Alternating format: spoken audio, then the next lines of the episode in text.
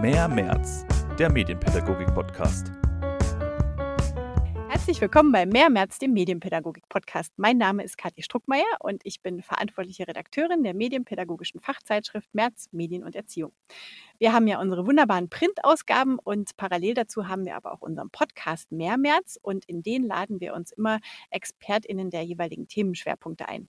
Unser Thema ist gerade gestartet. Das ist die politische Medienbildung. Und ich begrüße heute ganz herzlich Celine Wendelgas von der Bildungsstätte Anne Frank im digitalen Podcaststudio. Sie ist die Leiterin des Projekts Radikale Reflexion und auch des Projekts Hidden Codes. Auf die Projekte kommen wir gleich noch zu sprechen. Erstmal herzlich willkommen, liebe Celine. Schön, dass ich da bin und danke für die Einladung. Bevor wir jetzt gleich auf deine Projekte im Speziellen eingehen, erstmal noch als Einstieg ins Thema. Wir hatten ja ähm, zuletzt äh, einen Fachredaktionstalk mit der Fachredaktion, die sich eben sehr eingehend in unserem Printheft mit dem Thema politische Medienbildung beschäftigt hat. Für die, die schon zugehört haben, die sind jetzt schon ein bisschen drin. Trotzdem nochmal auch ganz speziell an dich gefragt. Die Bildungsstätte Anne Frank ist eine politische Bildungseinrichtung mit einem unglaublichen Portfolio an Projekten, was mich immer wieder beeindruckt. Wir haben auch schon andere Podcast-Interviews mit, ähm, mit euch gehabt. Äh, wenn man sich aber dieses Portfolio anschaut, fällt einem ganz schnell auf, es geht nichts mehr ohne Medien und auch, es geht eigentlich fast auch nichts mehr ohne soziale Medien. Und da seid ihr, finde ich, auch totale VorreiterInnen, einfach ähm, nah an der Zielgruppe zu sein ähm, und wirklich, also so, also gerade die sozialen Medien entwickeln sich ja auch so unglaublich schnell weiter und trotzdem macht ihr da immer am Zahn der Zeit auch die aktuellen Projekte dazu. Das finde ich ganz großartig und wollte dich ähm, zu Anfang fragen, wo siehst du ähm, die besonderen Potenziale, die besonderen Chancen von dieser Verbindung von politischen und medienspezifischen Inhalten? Ich glaube, dass so der große oder der große Mehrwert oder beziehungsweise gar nicht unbedingt nur Mehrwert ist, sondern tatsächlich die Möglichkeit, Jugendliche im Speziellen, aber überhaupt Menschen zu erreichen, sie tatsächlich auch dort abzuholen, wo sie sich im Alltag bewegen. Also ihnen nicht ganz andere Dinge vor die Nase zu stellen, ähm, als die, in denen sie sich im Alltag bewegen und in, dann eben die Möglichkeit besteht, äh, Produkte zu machen oder ähm, Inhalte auf die Plattform und die Medien zu bringen, ähm, auf den Jugend, die sie bewegen, sei es YouTube, sei es ähm, Instagram, sei es ähm, jetzt auch TikTok, ähm, ist es einfach so, dass wir niemanden damit konfrontieren, sich irgend, mit irgendwas Neuem, Ungewohnten noch zusätzlich auseinandersetzen zu müssen, sondern genau, der gewohnte Alltag geht weiter und wir können uns da einfach sozusagen einfügen und müssen nicht noch irgendwie was genau zusätzlich dazu bringen, was noch erlernt werden muss. Und ich glaube, dass durch die Tatsache, dass wir einfach sehr viel auch mit Jugendlichen arbeiten, wir das in der Bildungsstätte halt auch tatsächlich immer doch ganz gut und äh, relativ zeitnah auch hinbekommen, die ähm, gewisse Trends auch mitgehen zu können. Gegebenenfalls auch an manchen Punkten zu sagen, da vielleicht jetzt auch nicht, aber trotzdem äh, da irgendwie so ein bisschen am Zahn der Zeit zu sein tatsächlich. Und wo siehst du die Schwierigkeiten aus dieser Verbindung politische Inhalte, medienspezifische Inhalte? Ich glaube, das kommt immer, es ist sehr themenspezifisch. Also das ist sehr unterschiedlich, je nachdem, ähm, ob es jetzt ähm, um Alltagsdiskriminierung zum Beispiel geht oder ob es um historische Bildungsarbeit im Rahmen von Anne Frank geht, sodass man da immer wieder gucken muss, ähm, können wir das Inhaltliche und sozusagen unsere Maßgaben, die wir in den Punkten haben, unsere Grenzen, die wir da auch sehr bewusst ziehen, wie weit wir Sachen in, in, in das Jetzt übernehmen, können wir die da einhalten oder verstoßen wir dann doch auch irgendwie gegen Dinge, die uns wichtig sind. Also das ist, glaube ich, äh, eine Herausforderung inhaltlich, da wirklich immer auch abzugleichen, verkürzen wir damit Inhalte oder nicht. Ähm, also ne, bewegen wir uns da noch in einem, in einem guten Feld. Und ich glaube, was auch eine Herausforderung ist, ist tatsächlich die zum Beispiel Social Media Plattform so zu nutzen, dass sie sich nicht so anfühlen, als würden wir das Leuten aufzwingen. Ne? Also dass es trotzdem auch noch ähm, eingänglich ist, zugänglich ist und nicht zu aufgezwungen wirkt. Oder so wie ein, genau, irgendwie ein Fehlkonstrukt in dem ganzen Look der, der App oder so. Also meinst du quasi dieses, ähm, dass man sich so als Erwachsene so ein bisschen so reinsneakt sozusagen in diese Medien von, von, von Jugendlichen? Ja, die Jugendliche ganz anders konsumieren als Erwachsene. Ähm, genau, und gleichzeitig würde ich zum Beispiel bei Instagram auch sagen, das ist jetzt alles andere als eine rein jugendliche Plattform. Genau, da, aber ja, aber da immer sozusagen zu gucken, wie geht es auf. Das ist wahrscheinlich so eine Gratwanderung teilweise, ne? Die auch mal schiefgehen kann in einzelnen Formaten und dann gar nicht so gut funktioniert. Was macht ihr dann, wenn es mal schief läuft? Ja, dann gucken wir, woran es lag. Also holen uns irgendwie auch Feedback ein und gucken irgendwie, woran es lag. Oder wir schauen ja eh die ganze Zeit, wo sind eigentlich unsere, also was sind die Posts, die gut funktionieren? Was sind die, ähm, wo sind dann auch, also wo erreichen wir welche Zielgruppe mit? Ähm, wir machen regelmäßig auch in Projekten bevor wir die quasi auch, also wirklich sehr früh zu Beginn, das äh, war auch bei Hidden Code so, dass wir mit Jugendgruppen zusammenarbeiten und eine Testgruppe haben, die uns tatsächlich auch eiskaltes Feedback geben und sich auch über Dinge, die wir denken, ah, da haben wir jetzt aber sehr gut äh, den jugendlichen Stil getroffen und die lachen uns halt so ein bisschen aus und sagen, naja, nein. Das finde ich super. Ja, das ist auch das Wichtigste, finde ich. Ich habe selber meine äh, Website, Internetseite für, für Kinder gemacht und ähm, also die da, also einfach die Zielgruppe wirklich direkt mit einzubeziehen. Das machen aber tatsächlich nicht alle, obwohl es einem, finde ich, wenn man es macht, eigentlich sehr selbstverständlich erscheint. Und, und so hilfreich ist, also wirklich gewinnbringend. Ähm, dann kommen wir auf, auf deine Projekte ähm, ganz konkret auch zu sprechen. Du leitest das Projekt Radikale Reflexion, nachhaltige Präventionsstrategien gegen vereinfachte Weltbilder und Antisemitismus in der extremen Linken. Langer Titel. Aber Haupttitel ist ja sozusagen radikale Reflexion. Ähm, jetzt ist mir bei der Vorbereitung aufgefallen, dass es gerade in unserem letzten inhaltlichen, äh, also quasi vorletzten Podcastgespräch, das war noch die Reihe ähm, Rassismus und Medien, äh, dass es da um radikale Diversität ging. Und ich dachte, super, jetzt machen wir weiter bei radikaler äh, Reflexion. Was ist das? Was heißt das? Äh, was ist das für ein Projekt und was hat auch das mit Medien zu tun? Mm, also genau, die Grundidee des Projektes ist, ähm, gesellschaftliche Realitäten anzuerkennen. Linke Positionen oder Menschen, die sich selbst als links verorten, verorten sich ganz klar in einem antirassistischen oder rassismuskritischen oder antisemitismuskritischen Feld ähm, oder beziehungsweise sagen wir es mal so, in einem antirassistischen, also sozusagen nehmen sich als sehr stark als Personen wahr, die gegen gruppenbezogene Menschenfeindlichkeit und gegen das alles sind. Und es ist aber wichtig in dem Kontext immer also nie zu vergessen, dass wir alle in einer Gesellschaft äh, sozialisiert, also Menschen, die in Deutschland sozialisiert werden, in einer Gesellschaft sozialisiert werden, die Antisemit, also durch antisemitische Grundideen, durch rassistische Stereotype und Ressentiments grundstrukturiert ist. Das heißt, wir lernen die alle im Laufe unserer Sozialisation, also dem Rechnung zu tragen, auch zu sagen, es geht gar nicht darum zu sagen, wir kommen an den Punkt oder wir sind, bestimmte Menschen sind dann raus aus der Debatte. Es geht nur um, um Rechte die rassistische Ideen haben oder antisemitische Ideen haben. Nein, das ist eine gesellschaftliche Realität, die sich ähm, auch gar nicht, eine, also nicht in irgendeinem zwischen, also nur in einer, in einem Spektrum befindet, sondern die findet überall statt. Und ähm, unsere Wahrnehmung ist doch deutlich, dass gerade in linken äh, Zusammenhängen das häufig dann nicht reflektiert wird, weil man das ja alles auf gar keinen Fall sein will. Und dass wir da eben reingehen wollen, sagen, da braucht es eine radikale Reflexion von, wir sind Teil einer Gesellschaft, die äh, antisemitisch und rassistisch grundstrukturiert ist. Und ähm, da braucht es immer, und genau, dieses loszuwerden, also dem gegenüber kritisch zu sein, bedeutet einen konstanten Prozess und eine radikale Reflexion äh, seiner selbst. Und welche Rolle spielen Medien bei dem Projekt?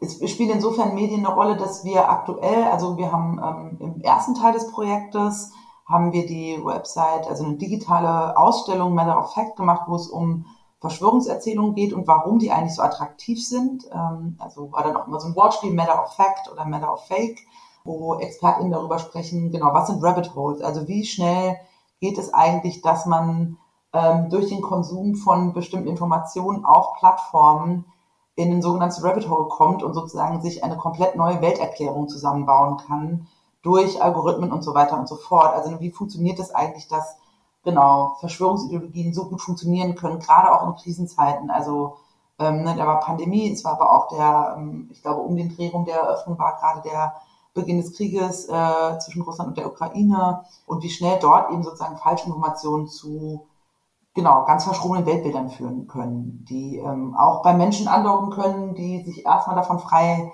äh, schätzen würden, äh, darauf anzuspringen. Ähm, das war sozusagen das, wo, wo das in dem ersten Teil des Projektes eine sehr, sehr große Rolle gespielt hat. Und aktuell ist es so, dass wir uns nochmal sehr viel expliziter mit ähm, israelbezogenem Antisemitismus ähm, beschäftigen und dort eine 3D-Simulation oder Website, das ist, wir sind da gerade mitten in der Entwicklung, ähm, uns den Weg am Bahnen, wie es genau wird, wo wir ähm, über Israel-Bilder, die medial, aber auch auf, ähm, in Räumen vertreten sind, wo dort eigentlich, also wie man dann über Antisemitismus sprechen kann und wie das medial aufbereitet wird und es wird aber auch einer, genau, medial aufbereitet werden von uns. Jetzt hast du ja selber schon gesagt, dass die Linke ja eher dafür bekannt ist, dass sie sich nicht diesem Spektrum eigentlich zuordnen würde oder eigentlich quasi die Selbsterkenntnis äh, oft fehlt oder die, die kritische Selbstreflexion. Wie, wie kommt ihr denn dann an die Zielgruppe? Hm, ich glaube, dass wir so, also an die Zielgruppe kommen darüber, dass wir, dass wir durchaus auch in den sozialen Medien merken, also ich meine, es ist auch immer so die Frage, die, die auch bleibt, sozusagen, wer, wen, wer genau ist diese Zielgruppe? Wir würden von Personen ausgehen, die auch in den sozialen Medien unterwegs sind, die ähm, sich nicht antisemitisch äußern wollen, ist aber sozusagen in der Kommunikation über Israel es häufig dann doch zu diesen Stereotypen kommt und ähm, glauben, dass wir da sozusagen eigentlich eher so eine Form von Hilfestellung geben wollen. Wie kann man sich da eigentlich so ein bisschen, nicht Hilfestellung, das ist vielleicht falsch, eher so ein, so, so, ein, so ein Diskursraum eröffnen wollen, wo verschiedene Positionen tragbar werden. Und wir nehmen die Fragen, die ähm, wir von linken jungen Menschen, jungen Erwachsenen hören und mitbekommen und irgendwie sagen, okay, was sind denn, also was ist denn sozusagen der Sachverhalt? Was hat es mit, ähm, warum gibt es schnell ähm, Streitthemen, wenn der Begriff der Apartheid aufkommt? Was ist eigentlich BDS? Was hat es zu bedeuten? Warum sagen Menschen, BDS ist antisemitisch? Was sind die Motivationen dahinter, das irgendwie zu sagen? Was können die Absichten sein? Und das irgendwie so ein bisschen zu rahmen und so einen Einstieg in das Thema zu geben und eine Orientierung.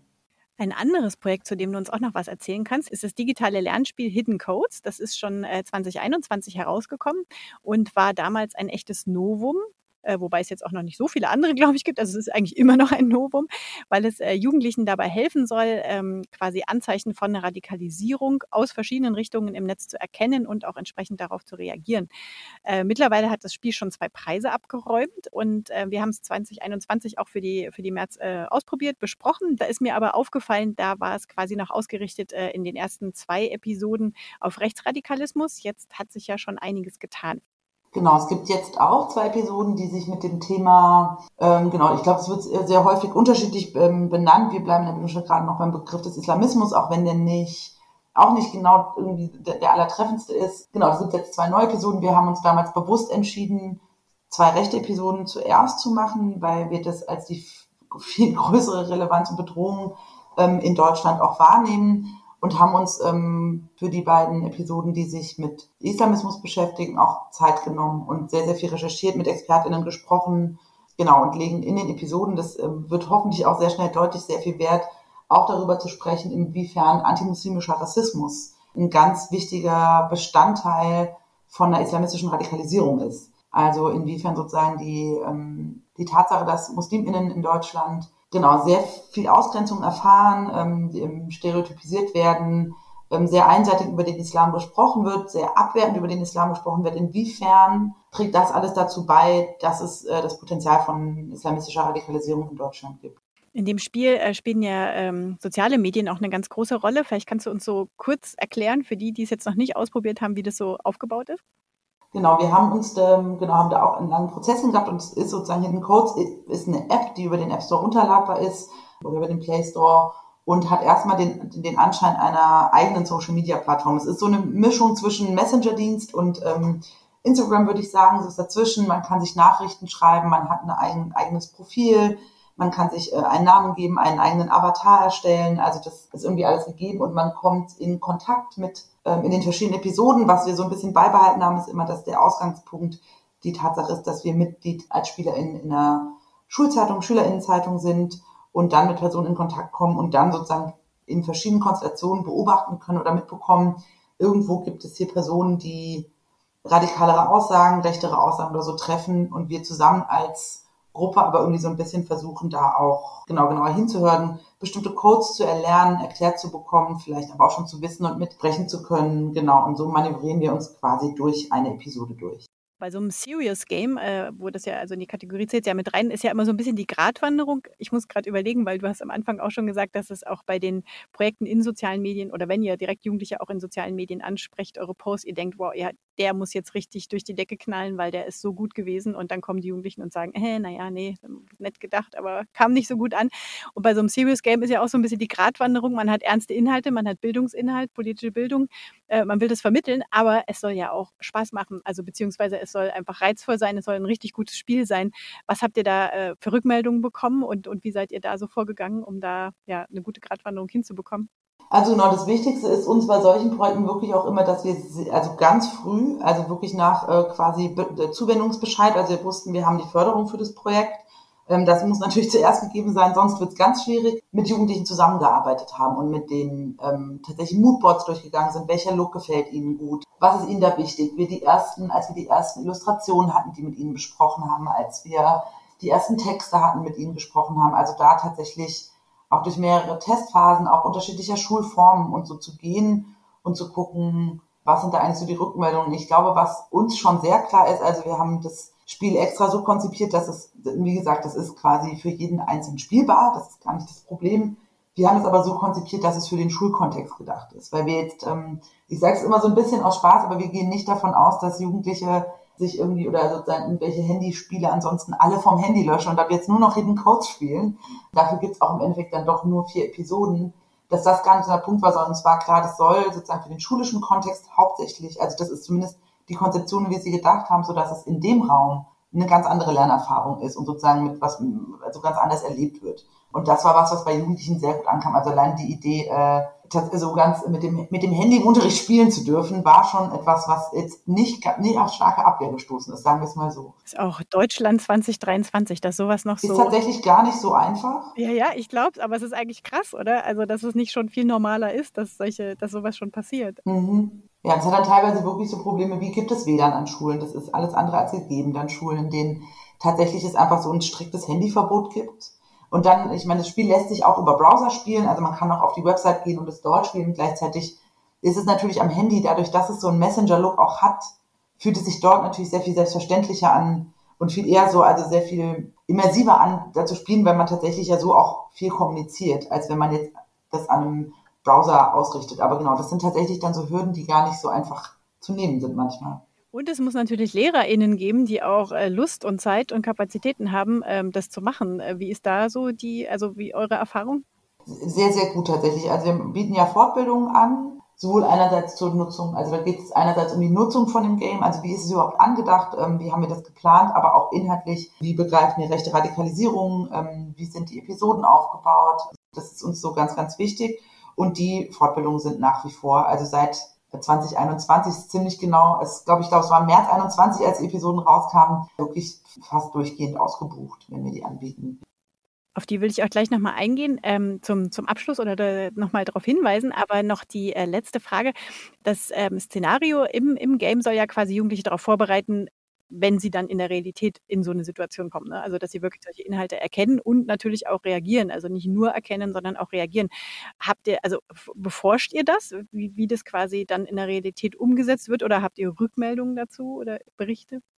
Hm, das gar nicht so sehr tatsächlich, das muss ich leider sagen, das machen wir gar nicht so sehr, weil wir da die Kapazitäten tatsächlich auch gar nicht für haben. Ich glaube, was wir aber versuchen schon sehr deutlich inhaltlich auch klar zu machen, ist, dass zu, uns war es zum, zum einen in der Konzeption sehr wichtig, dass ähm, die Jugendlichen, also wir sprechen die jugendlichen SpielerInnen an als Personen, die sich nicht radikalisieren, sondern die ganz klar, uns geht es darum, sie als, als Handelnde anzusprechen, als Personen, die das wahrnehmen und die so nicht sein wollen, die sich nicht radikalisieren und da aber auch klar zu machen, in gewissen Situationen geht es auch nicht darum, dass du immer, also es ging uns, war uns auch wichtig, dass sie sozusagen nicht verlieren können und eine Person sich radikalisiert, weil das hat so viele so viele Puzzlestücke gehören zu Radikalisierung dazu, da können so viele Sachen passieren. Es geht nicht darum, Leuten zu vermitteln, wenn du da und da nicht handelst, dann ist zu spät.